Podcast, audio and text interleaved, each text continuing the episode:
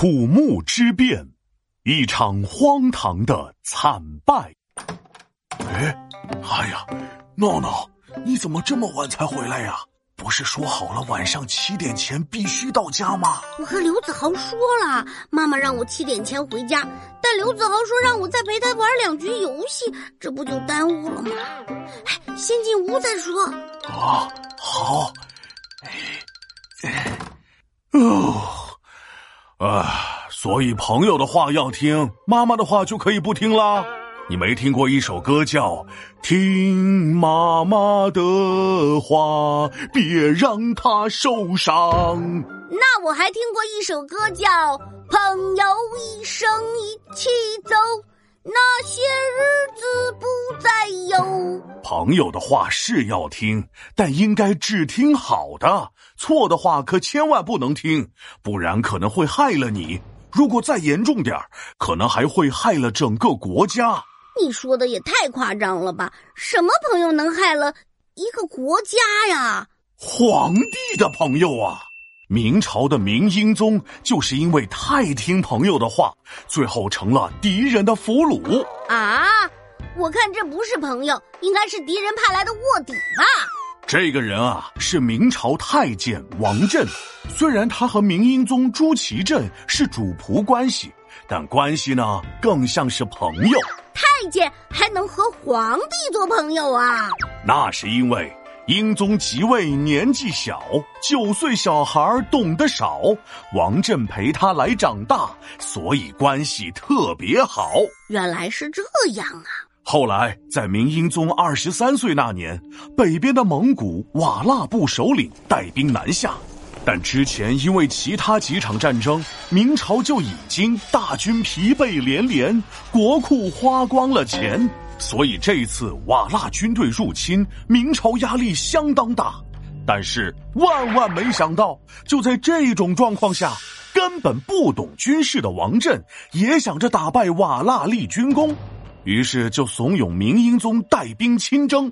这个明英宗本来就很听王振的话，再加上他想像自己爸爸的爷爷朱棣一样立下显赫军功，于是思考没多久，两天后就走，啥都没准备，还想现身手。明英宗还真是说风就是雨，说饿就吃米，可不。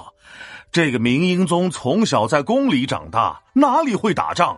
估计连打蚊子都是太监帮忙。再说了，两天的时间根本不够准备，所以军队上上下下乱成了一片。这就跟考试前不复习一样，不准备好就敢上战场。明英宗这场考试肯定不及格。嘿嘿，你接着听，看他及格不及格。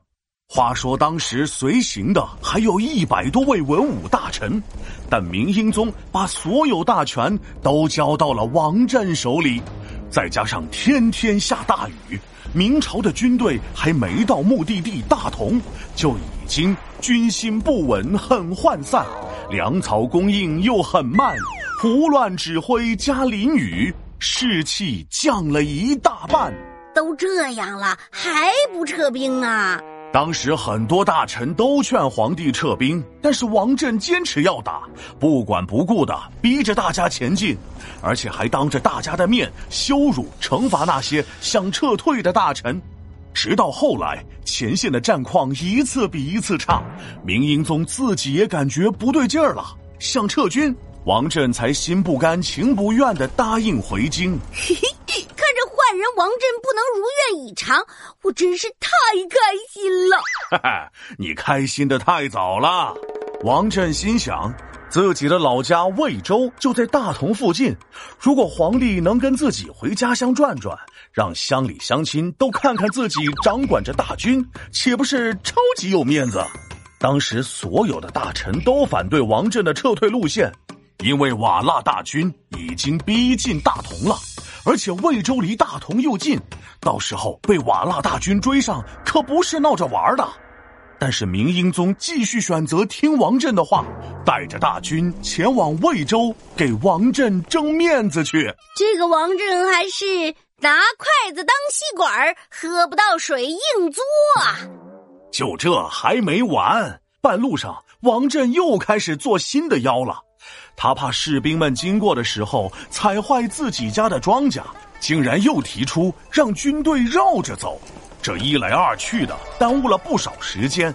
很快就在土木堡这个地方被瓦剌大军追上了，于是，一场大战就此拉开。那明英宗的军队赢了吗？嗯，能赢吗？还没打之前就已经被王振搞得七零八落，失去战斗力了。所以开打之后没多久，明朝军队被歼灭，大臣死伤很惨烈，王振死于乱军中。